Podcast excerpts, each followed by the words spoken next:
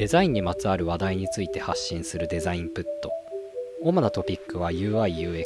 アートディレクションウェブデザインフリーランスの鶴田とインハウスの若松が対談形式でお送りします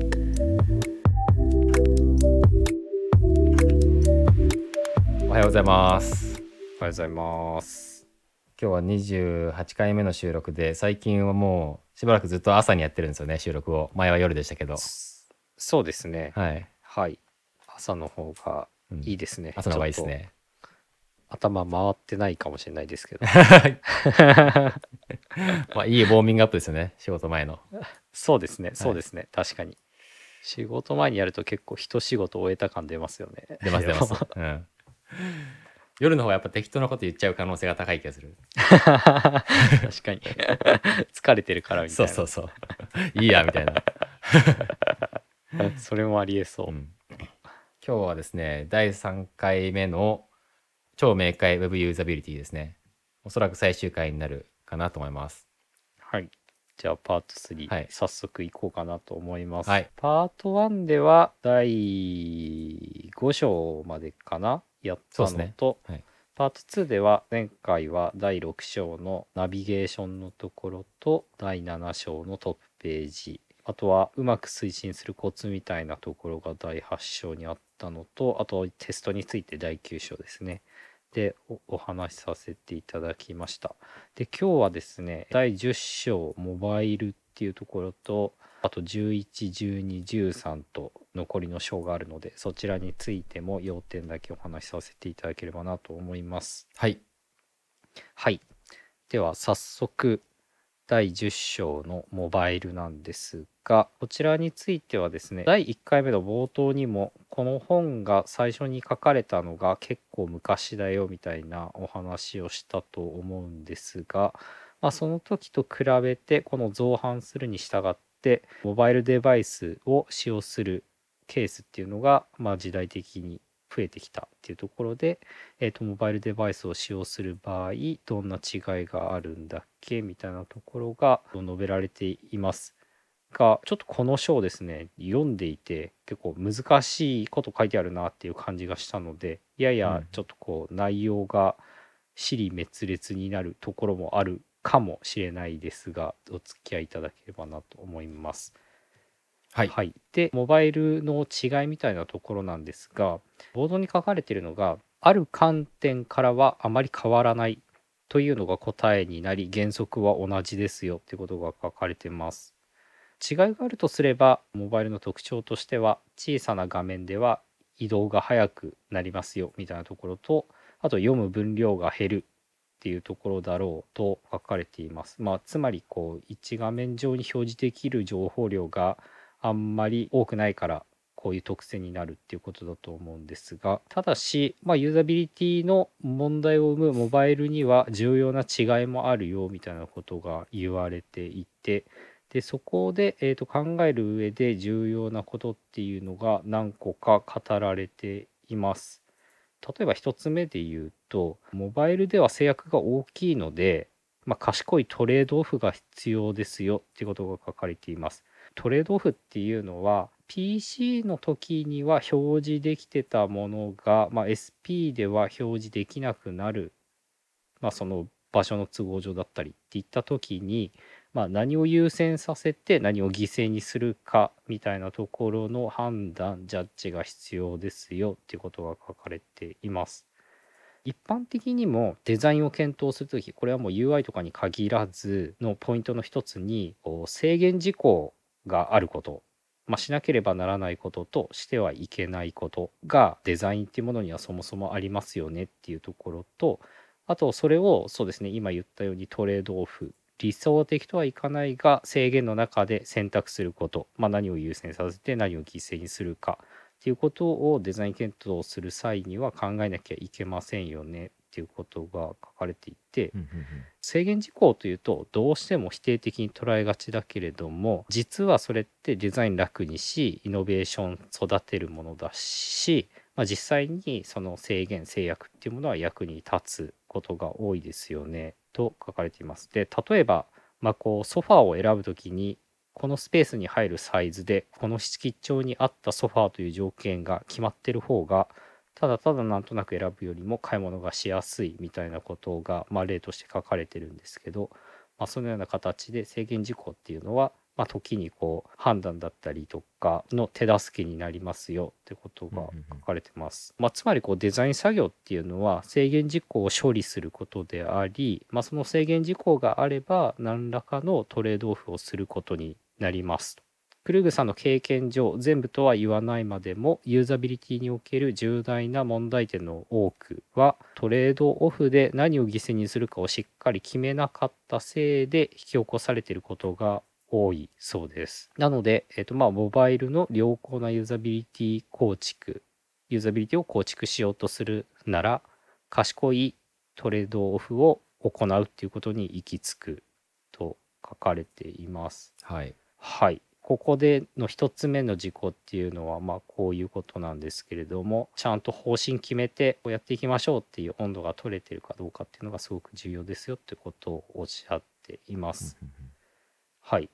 で2つ目の違いみたいなところで言うと違いというかまあコツみたいなところなんですけどもモバイル優先で考えた方がいいですよみたいなことが書かれています。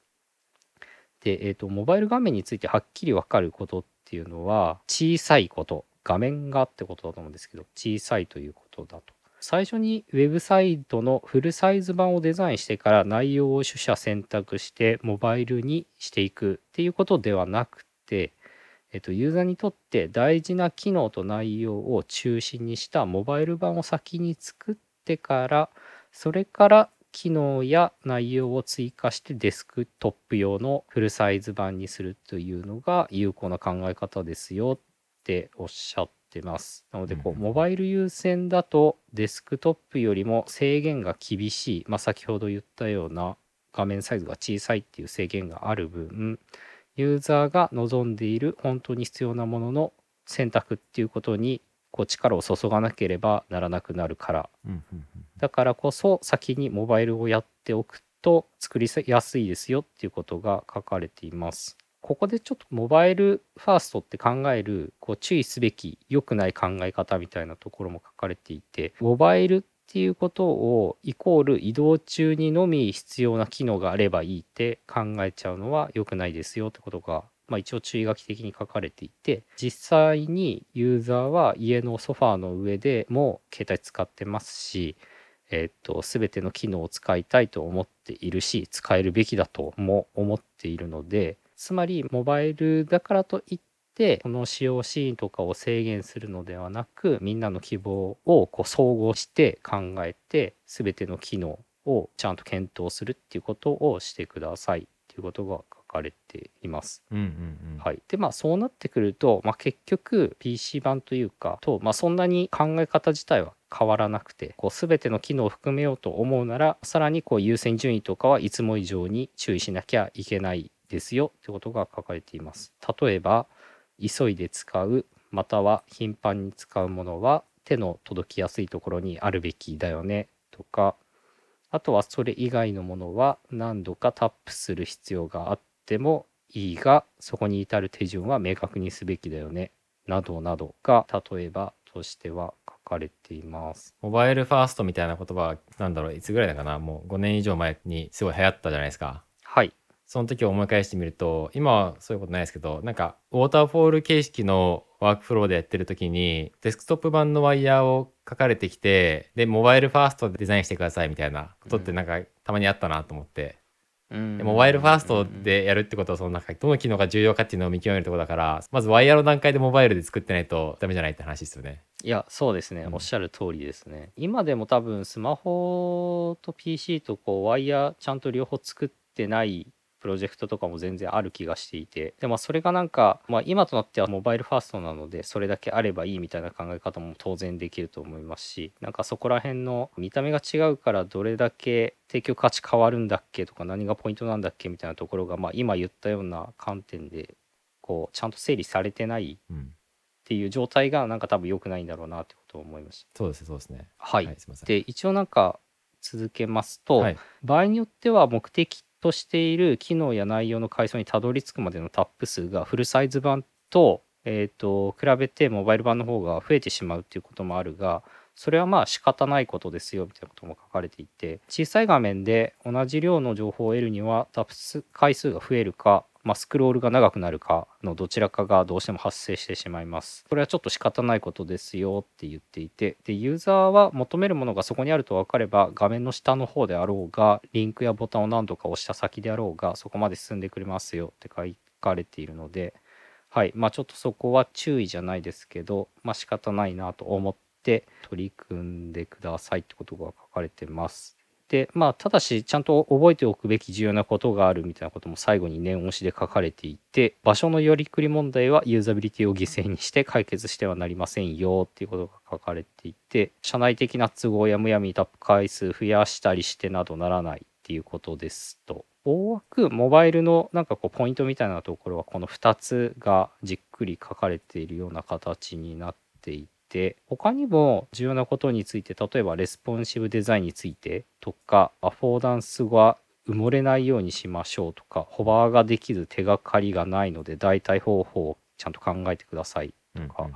あとモバイルのダウンロード速度は、まあ、安定してると限らないので結構環境に左右されるケースって多分自宅のデスクトップ使ってる場合よりは Wi-Fi が入らないとか公共のフリー Wi-Fi が遅いとかなんかそういう問題があるので、うん、処理速度や読み込み画像には注意してください。みたいなことが書かれています。はい、はい、まあじゃあちょっとその中でもレスポンシブデザインについてだけちょっとだけもう少しお話しすると、はい、えっとレスポンシブについてはまず2つのことを言っておきたいっていうのが冒頭書かれていて、1つ目が通常は作業量が増えますよと、まあ、それを対応しようとするとあと2つ目はクルグさんの経験上なかなかうまくいかないですよっていうことが書かれています。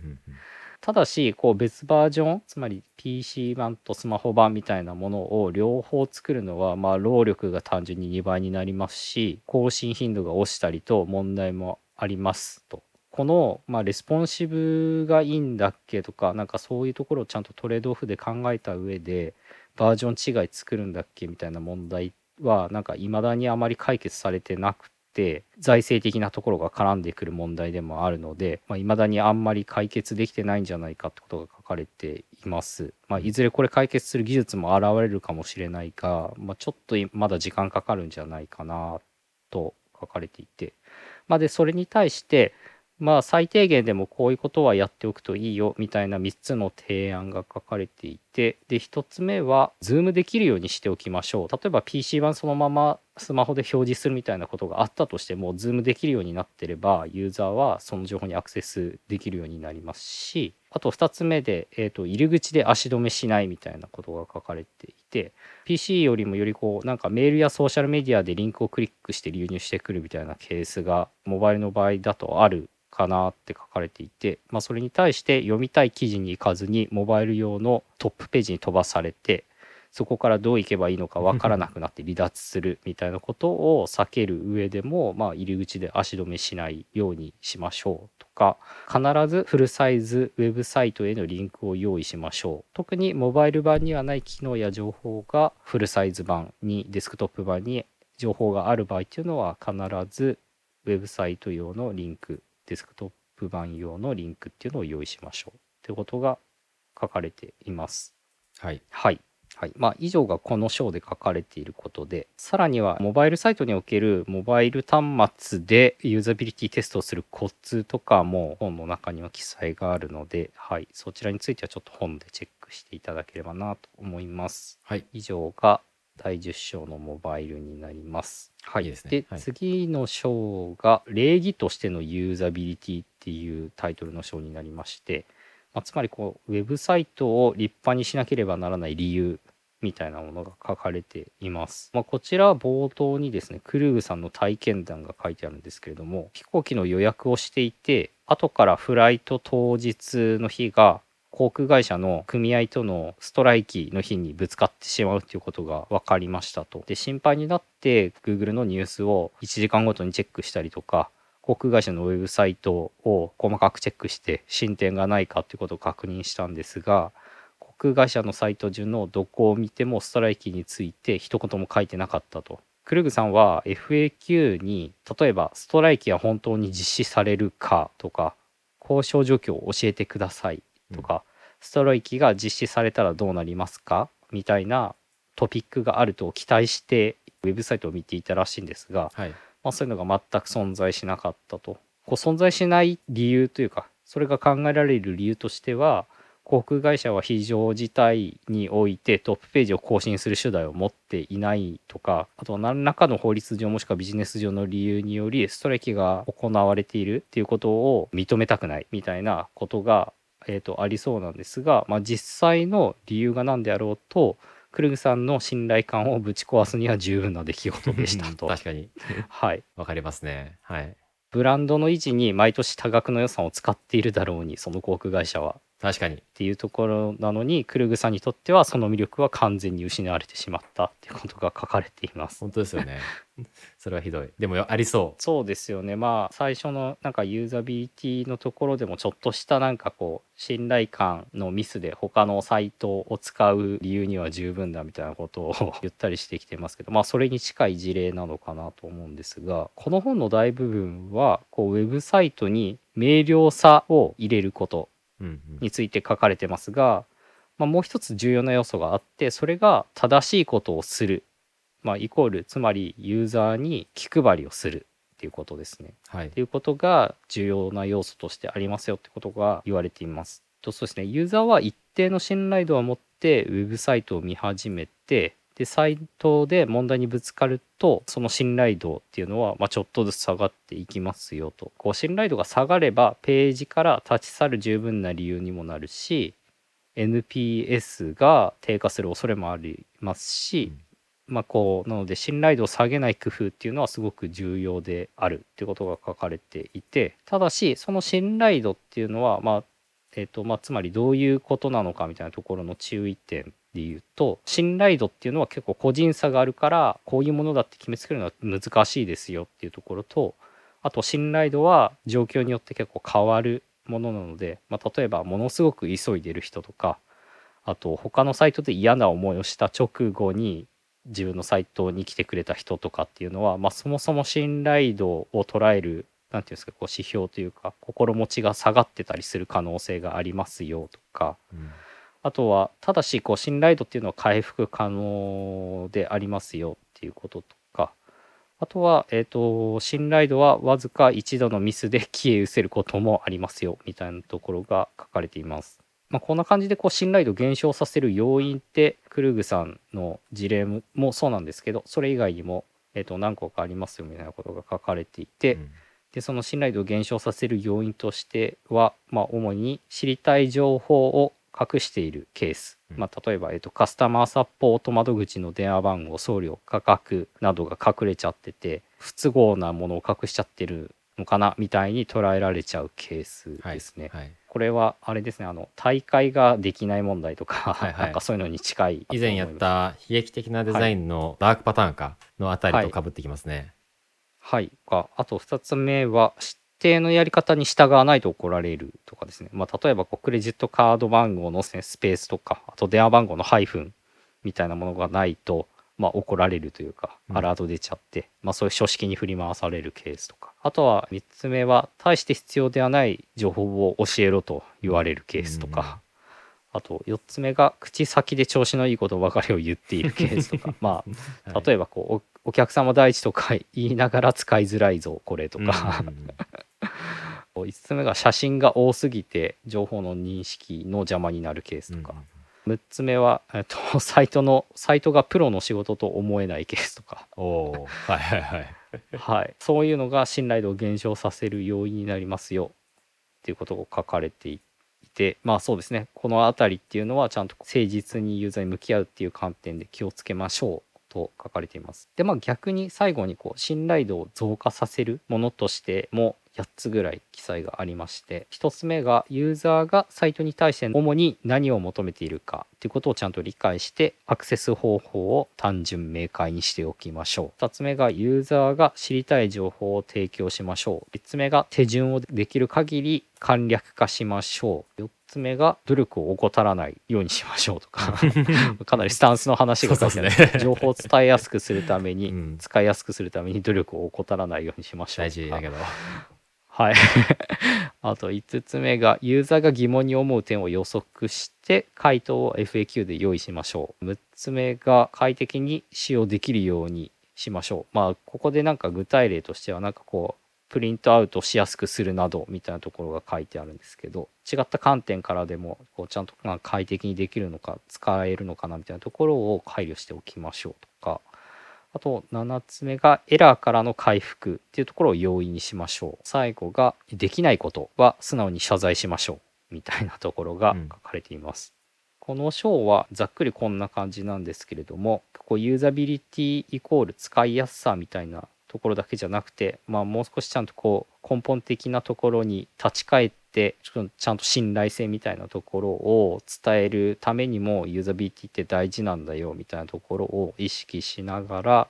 デザイン作ってってくださいねっていうことがこの章で書かれていることのまとめになります。いいですねなんかさっきの項目とかはなんかチェックリストとして必ずチェックしたいぐらいの感じですよねなんか無意識に意識してないと意図せずこういうことをやっちゃってる可能性もなくはないなと思ってちゃんと考慮しながらデザインしないといけないんで作ったものに対してちゃんと振り返りしてこういうことになってないかっていうのを確認した方が良さそうだなと思いました。確かにそうですね、うん。なんかこう例えばエンハンスとかやってると、うんその今課題を解決しようとしている機能とかだけにこうどうしても視点が行きがちで違うことに目がいかなくなったりとか。そうそうそうそう。あとまあなんか作り手としての整合性を結構重要視しちゃってユーザーが見えなくなっちゃったりとかうん。するケースもまあ全然ありそうだなと思うので、そうですね、うん。おっ、しゃる通りだなって思いました。本当に大事なところだけはまとまってる感じで引き続きいい本だなっていう印象ですね。う。んはい。はい、では次の章が第12章。あと2章ですね。ここはアクセシビリティと皆さんっていう章になってまして。でまあえっ、とアクセシビリティについてすごく細かく記載がある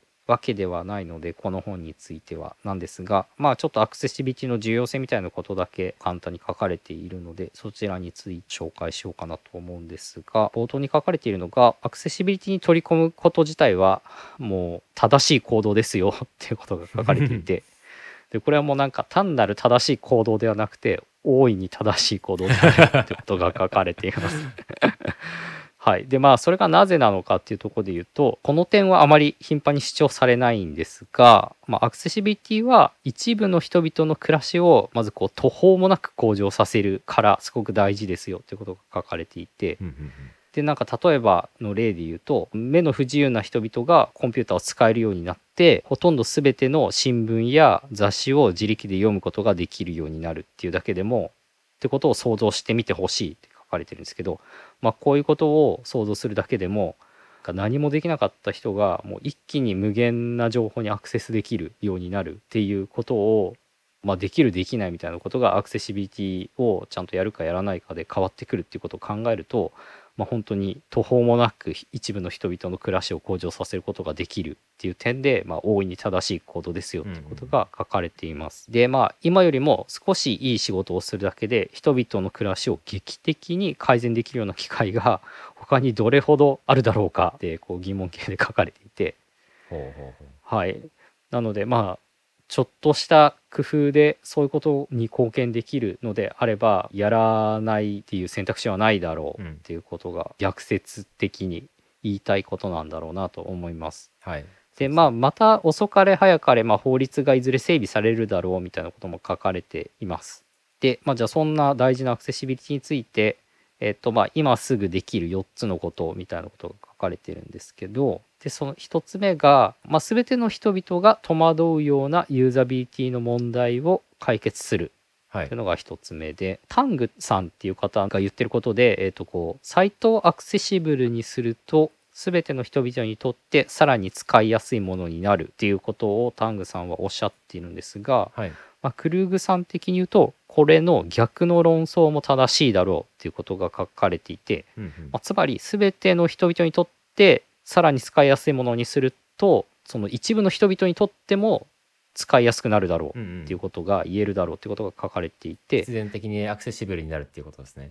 あそうですね。はい。はい、で一般人が戸惑うことっていうのはアクセシビリティに問題を抱えた利用者も確実に同じ原因で戸惑うと。うんうん。なので、えー、とどちらにせよトレードオフの関係性としては、まあ、両方とも良くなるので、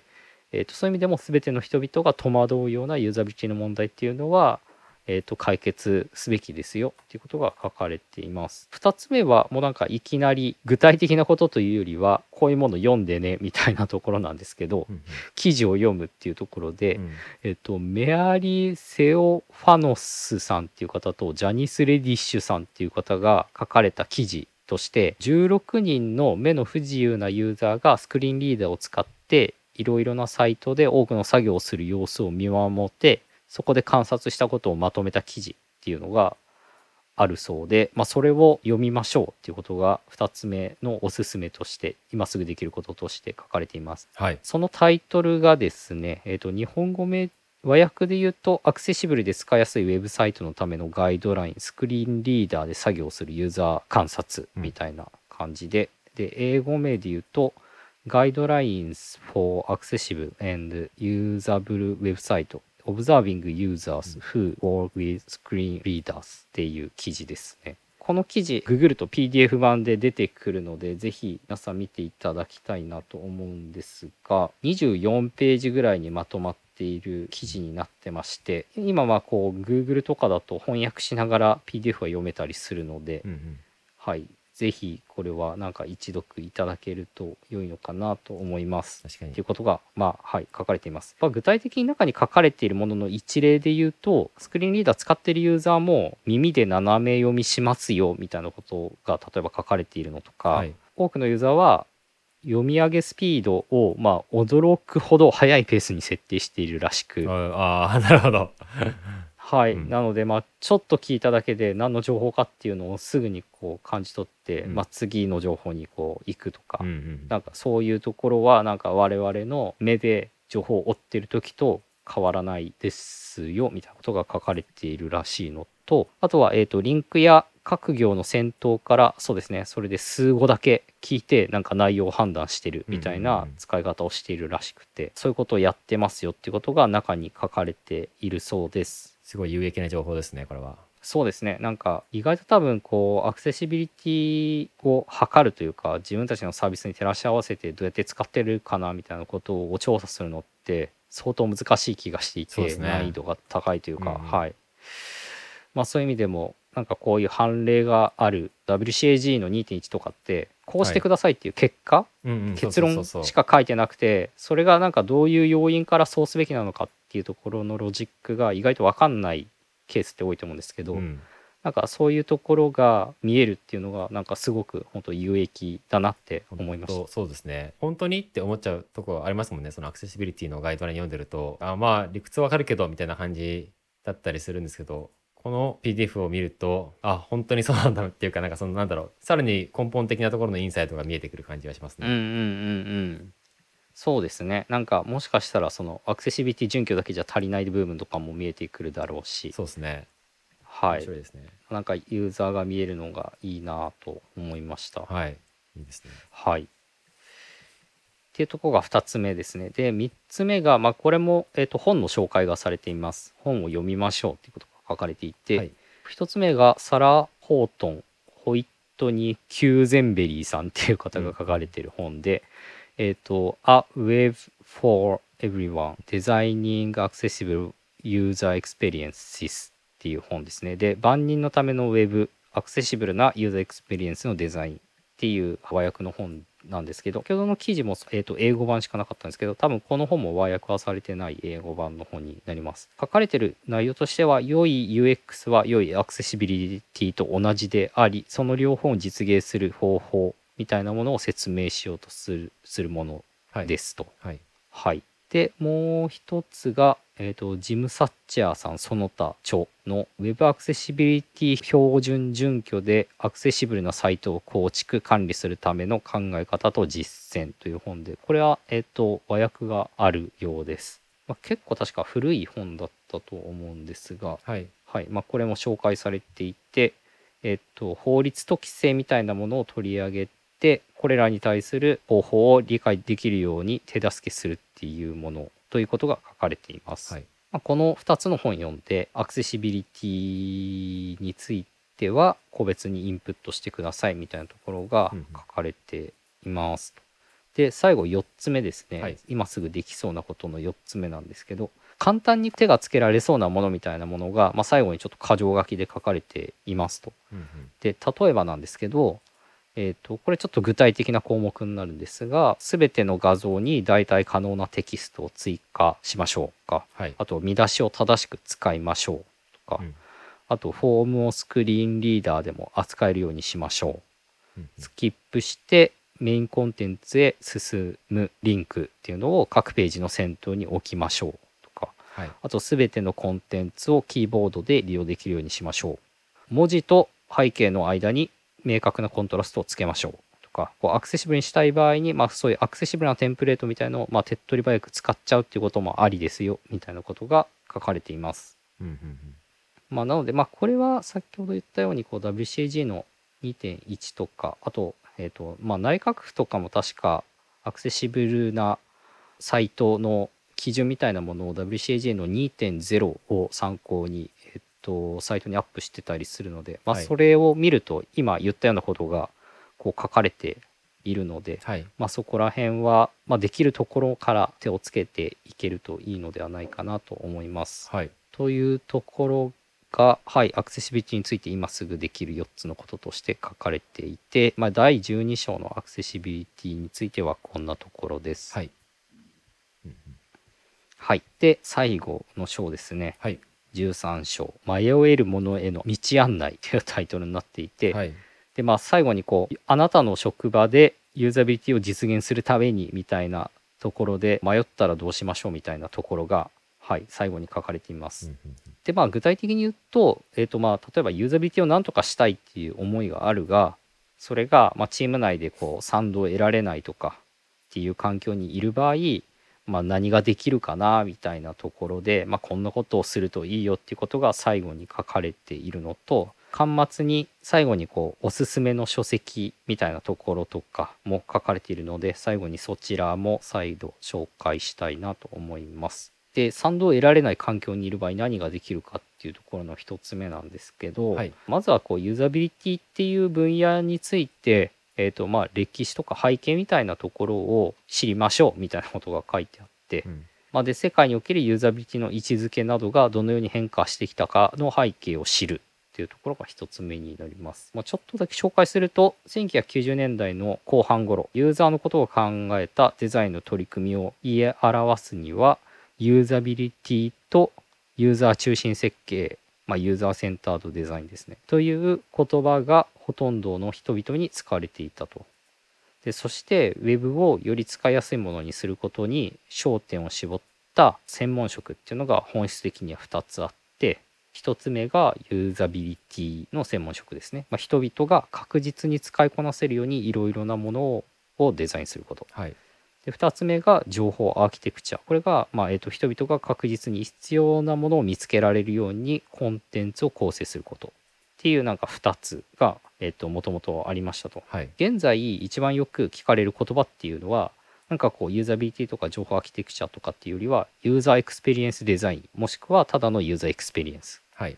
みたいなものかなと書かれていてでまあおそらくかなり多くの専門分野がここには含まれていますよと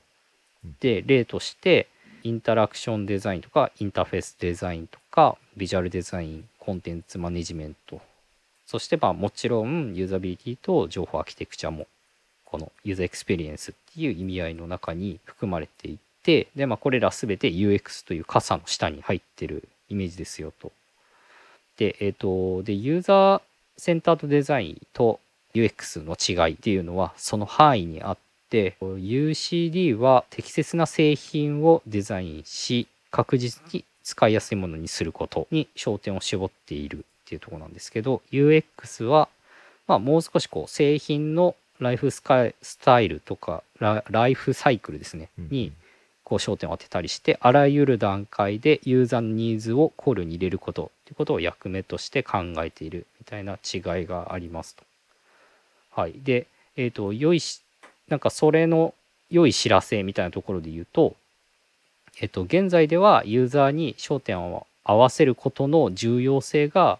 まあ、この UX みたいな言葉ができてきて、まあ、当たり前になったっていうこともあり重要性が以前に比べてかなり認知されてますよっていうことがあって、はい。えっとまあ、それは、えっと、アップルのジョブスだったりジョナサン・アイブだったりとかのおかげでこう UX を向上させるとこんなにビジネス的にもいいことがあるよみたいなところが非常に説得力のある実例としてあるっていうところがいい知らせですよと、まあ、その結果ユーザビリティはほんの数年前とこう比べ物にならないくらい売り込みやすい。うん。まあ、こうユーザビリティとかデザインみたいなことに知見がない人たちにとっても分かりやすい理解してもらいやすいものになってますよってことが書かれているんですけど、はいまあ、でも一方こう悪い知らせとしては以前はユーザビリティがユーザーフレンドリーなデザインっていうものを主導していたが今では数多くの兄弟分が生まれて、うん。こうなんか椅子取りを始めていて、うんうんうんそのいずれも自分のところのツールが仕事に最適だと確信しちゃっていることだと。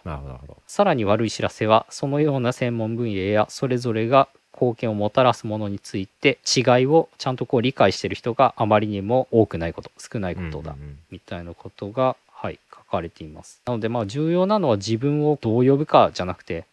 どんな態度で取り組んでなんかどんなスキルを提供できるかだよみたいなことが最後に書かれているんですけど、はいえーとまあ、ちゃんとこうユーザビリティっていうものが、まあ、時代的にどういう位置づけにあってとかっていうところを、まあ、ざっくりでも知っておくっていうところがすごく重要ですよっていうところが、まあ、1つ目の項目になりました。はいで、と2つ目ですねがユーザビリティへの取り組みを支持してもらうための提案として、まあ、よくあるアドバイスみたいなところが書かれていて、まあ、その中の1つ目が ROI をちゃんとこう実例で示しましょうみたいなところが書かれています。はいうんで、えー、とデータを集めて分析することによってユーザビリティに加えた変更がコスト削減と追加収入をもたらしたことを証明するもの。っていうものをちゃんと実例で示しましょうっていうところであったりとか。あとは、えーとまあ、これはなんかユーザビリティに限らないと思うんですけどちゃんとこう相手の言葉で話しましょうみたいなところが書いてあって、えー、と自分の取り組みが会社を悩ませている問題の解決策の一部である。っていうことをちゃんとこう明確に示すような形で説明するのも、まあ、すごく有効な手段ですよ。って書かれています。はい。確かにはい。確かに。で、まあ、他にもクルーグさんだったらすることみたいなところが書かれてるんですけど、まあ、例えばこう上司にユーザビリティテストを見せてみるとか、うんうん。これは効果ありそうあとは、えー、と最初の1回は自分の空いた時間にやる、まあ、ボランティア募ってこう本当極めてシンプルな形式ばらないものうんうんうん。でいいので、とりあえずやってみるみたいなところとか、競争相手のテストをチームメンバーとかに協力してもらってやってみるみたいなものも有効だよみたいなことを言っていて、はい。競合についてはこう少なからずちょっと興味があるので競合のユーザビリティテストやってみないみたいな話をすると手伝ってやってくれるケースが多いですよと。うんうん。でそれを、まあ、疑似体験してもらうとなんかその重要さみたいなものを少なからずこうあこれ確かに大事だねみたいなことを分かってもらいやすいので、まあ、そういう意味でも競合相手のテストをなんかみんなと一緒にやってみましょうみたいなところが書かれています。あとはまあシンプルに経営陣に共感しましょうみたいなことも書かれていて、あの情緒的な同情する効果っていうのはもうとてつもなく偉大ですよってことが書かれてます。はい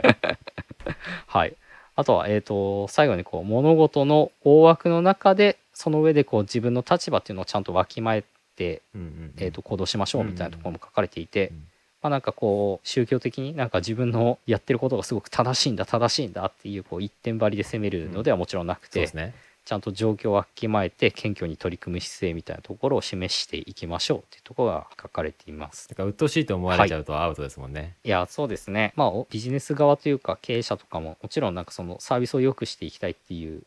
意思はなんか一緒な気がしていて。そうですね、うん。なのでまあそこにどうやってうまく寄り添っていけるかとかまあなんかそれをできない理由とかもなんていうんですかね抱えてる課題感としてはなんかお互い一緒な気がしていて、はいはい、なのでなんかそこはこれをやるべきだみたいな話じゃなくてじゃあそれをやる上でもどういう課題があってそれをどう解決していったらいいかってことをなんかシンプルに話し合えば済むのかなっていう気はするのでまあそういうところもはい大枠でちゃんと立場をわきまえてやっていけるといいのかなと思いました。そうですね大事だと思いますはい。で、まあ、この章は、まあ、大体このような形で賛同が得られない場合、こんなことしてくださいねっていうことが書かれていますうん。はい。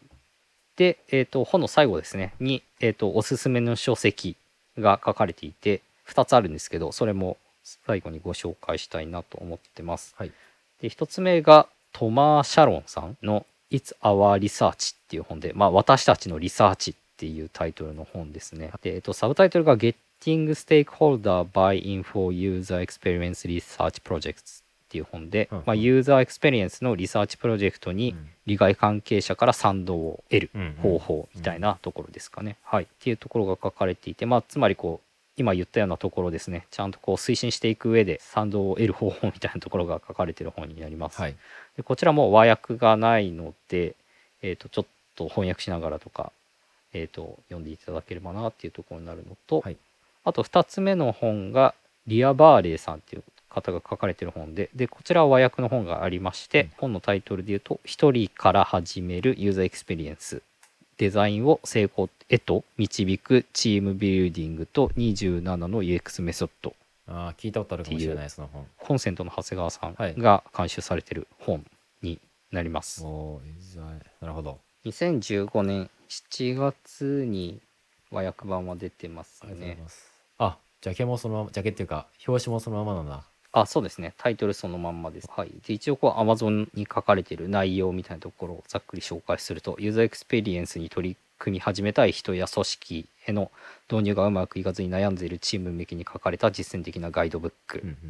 えー、とアメリカのスペシャリストが UX の全体像を分かりやすく紹介すると同時に、はい。UX を進める上で組織ではありがちな専門家のサポートが得られない時間がない、うん。予算がない、うん。といった問題に対処するためのノウハウを公開しているそうです。でまた UX チームの作り方から運営方法までを詳細に解説しており入門的な内容でありながら専門家にも役立つ一冊となっているそうなのでまあちょっとぜひこう目を通していただけると読みたいですね。かなと思います。はい。はい。はい以上が13章になります。これで終わりなんですが、最後になんかボーナス的なところが書かれていて、はいはい あボーナスっていうのは、えっ、と、本をこう頑張ってここまで読んだボーナスみたいなものが締めくくりの前に書かれていて、なんか4つの必ずやるべきことや決してはやっていけないことが書かれています。これ本当に第1回目の最初に言ったんですけど、はい。まあ、この本に書かれていないことみたいなところで、うんうんうんユーザビリティに関して即決できる確固たるルールはないですよみたいなことを最初に言ったんですけど、はい。まあそれを最後にボーナス的にはい。ちょこっとだけルールというか分かったことみたいなことを書いてくれてる感じになります。はい。はい、それがまあすごくまあ簡単な4つの項目なんですけどそれを紹介して終わりたいなと思っていてでまあ1つ目が、まあ、これちょっとアクセシビリティとかに近い考え方なんで、まあ、よくある話なんですけど、まあ、小さな低コントラストの文字は使わないでねみたいなところが1つ目。はい。で2つ目がフォームの入力フィールドラベルにラベル入れないでねっうんうん。ていうのが2つ目。はい。で3つ目が非訪問リンク、まあ、すでに訪問したリンクと未訪問リンク。まだ訪問してない。はい。クリックしてないリンクの見た目の違いをちゃんと保つようにしましょう。はい。というのが3つ目。で最後が見出しを、まあ、段落と段落の中間に配置してない、うん。うんはい。まあ、どっちに関係してるかってことを分かりやすくデザインしようみたいなところが4つ目ですね。まあこれはクルグさんが選んだトップ4の絶対的なルールってい。う感じなんですね、そうだと思いますね。